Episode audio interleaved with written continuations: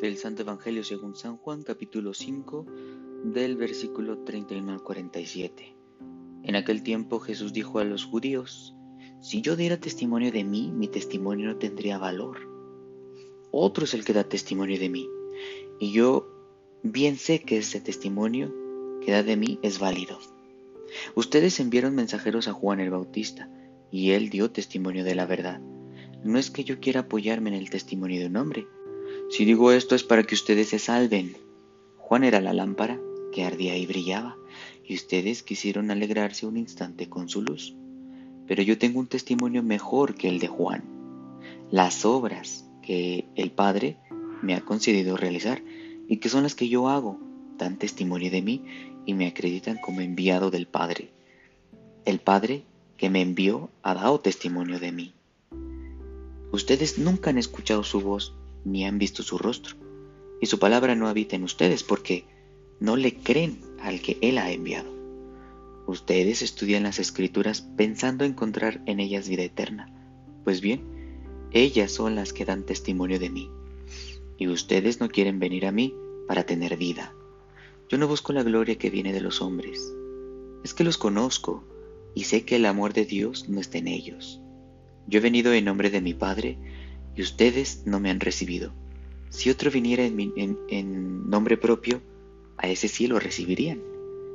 ¿Cómo va a ser posible que crean ustedes, que aspiran a recibir gloria los unos de los otros, y no buscan la gloria que solo viene de Dios?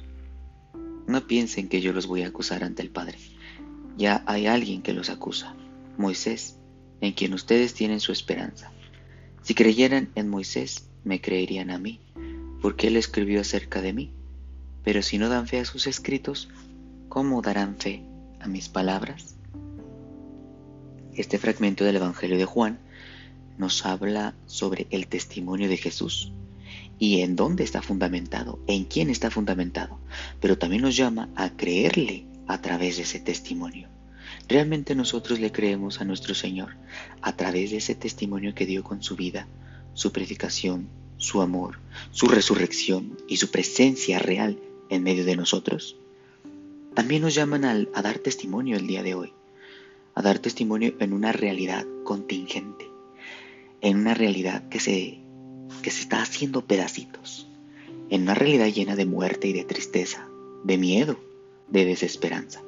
Pero este testimonio tiene que ser como el de Jesús, fundado, fundado en el amor de Dios. No no, no debe ser un testimonio mm, que se transforme en un protagonismo.